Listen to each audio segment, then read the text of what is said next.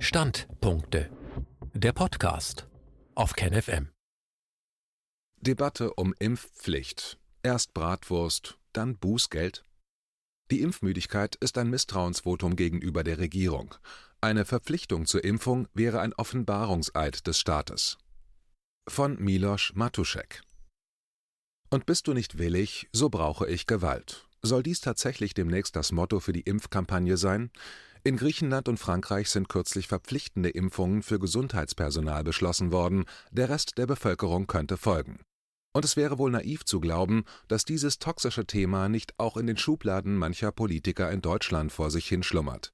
Doch wer diese rote Linie überschreitet und den Bürger mit Zwang und Bußgeld zur Impfung bewegen will, wird sich gehörig die Finger verbrennen.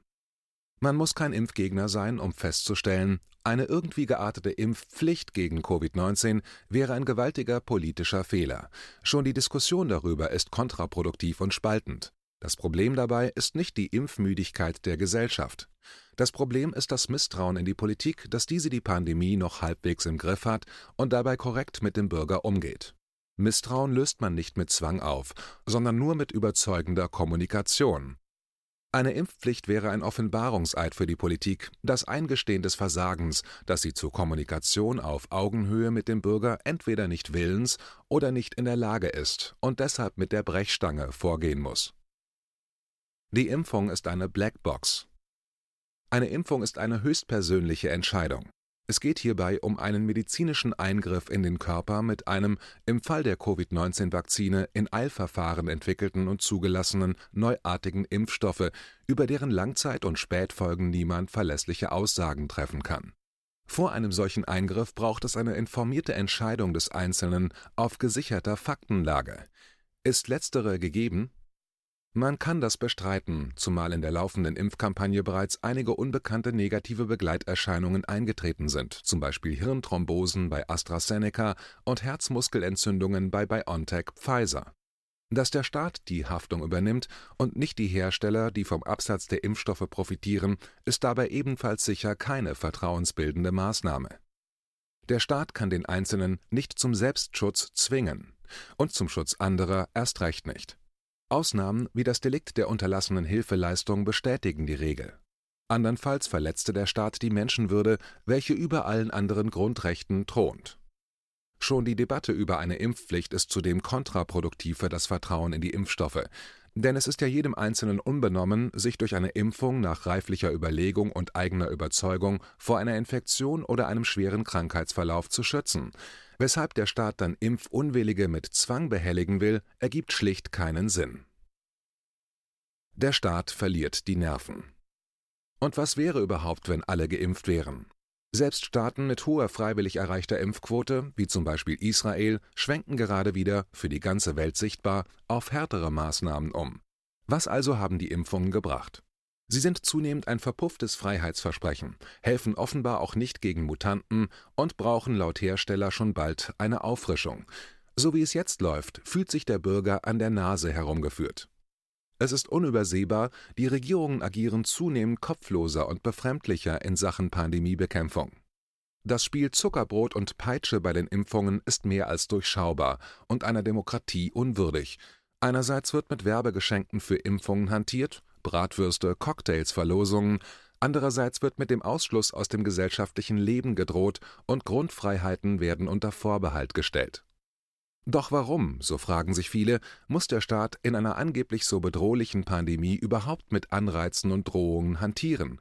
Wäre die Gefahr tatsächlich so evident, wie vielfach von Seiten der Politik behauptet, ergäbe sich eine breit angelegte Impfbereitschaft von selbst. Wer schon die Köpfe der Menschen nicht mehr erreicht, dem ist erst recht der Zugang zum Körper zu verweigern. KenFM ist crowdfinanziert und unabhängig. Leiste deinen Beitrag zu freier Presse und unterstütze unsere Arbeit finanziell. Wenn du zukünftig keine Beiträge verpassen willst, abonniere den KenFM Newsletter und installiere dir die KenFM App für iPhone und Android. Weitere Informationen auf kenfm.de/support. Hallo Community. In diesem Video möchten wir euch das Thema Bitcoin ans Herz legen. Wir werden euch erklären, was Bitcoins sind, wie man damit bezahlen kann und welche Bedeutung diese Währung für KenFM hat.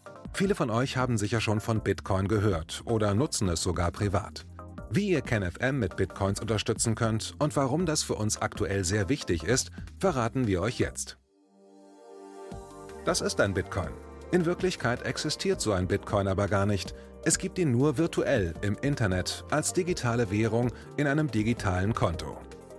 Bitcoin ist eine sogenannte Kryptowährung, die bekannteste weltweit. Man kann damit via Computer oder Smartphone einkaufen, spenden oder sich gegenseitig Bitcoins zuschicken. Bitcoins kann man wie Währungen oder Edelmetalle zum aktuellen Wechselkurs kaufen, verkaufen oder von Freunden zugeschickt bekommen. Einzige Voraussetzung ein E-Wallet, zu Deutsch eine elektronische Geldbörse. Das ist ein Account oder Konto, über das man Bitcoins empfangen oder versenden kann. Wie ihr wisst, nutzen auch wir bei KenFM schon seit ein paar Jahren Bitcoin, damit wir im Notfall auch finanziell unabhängig bleiben können, zum Beispiel von Banken, die uns nicht mehr mögen. Da viele Banken mit unserer Berichterstattung nicht einverstanden sind und nicht im Zusammenhang mit KenFM genannt werden möchten, kam es in den letzten Monaten so weit, dass uns gar keine Bank mehr mag.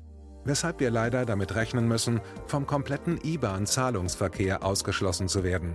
Deshalb der Appell an euch, beschäftigt euch jetzt schon mit der Funktionsweise von Bitcoin, damit ihr uns auch im Notfall trotzdem weiter unterstützen könnt. Alles, was ihr dafür tun müsst, ist, eure bisherige Unterstützung in Euro einfach in Bitcoin an uns zu senden. Dazu legt ihr einfach eine kostenlose E-Wallet an, wandelt einen Betrag eurer Wahl in Bitcoin um und sendet uns diesen an unseren Bitcoin-Account. Den Link findet ihr unter jedem unserer Beiträge sowie unter diesem Video. Alternativ dazu könnt ihr aber auch diesen QR-Code mit eurem Smartphone scannen. Übrigens, eine detaillierte Schritt-für-Schritt-Anleitung haben wir zum Nachlesen für euch schon einmal vorbereitet. Ihr findet sie auf canfm.de/bitcoin. Ob Bitcoin oder Kryptowährungen wirklich die Zukunft des Geldes sind, wissen wir nicht. Aber vielleicht ist das bald unsere einzige Option, so unabhängig wie möglich und vor allem ohne Bankkonto für euch in Zukunft weiterhin freien und unabhängigen Journalismus machen zu können. Wir hoffen sehr auf eure Unterstützung und sagen jetzt schon tausendmal Danke. Euer Team von KenFM.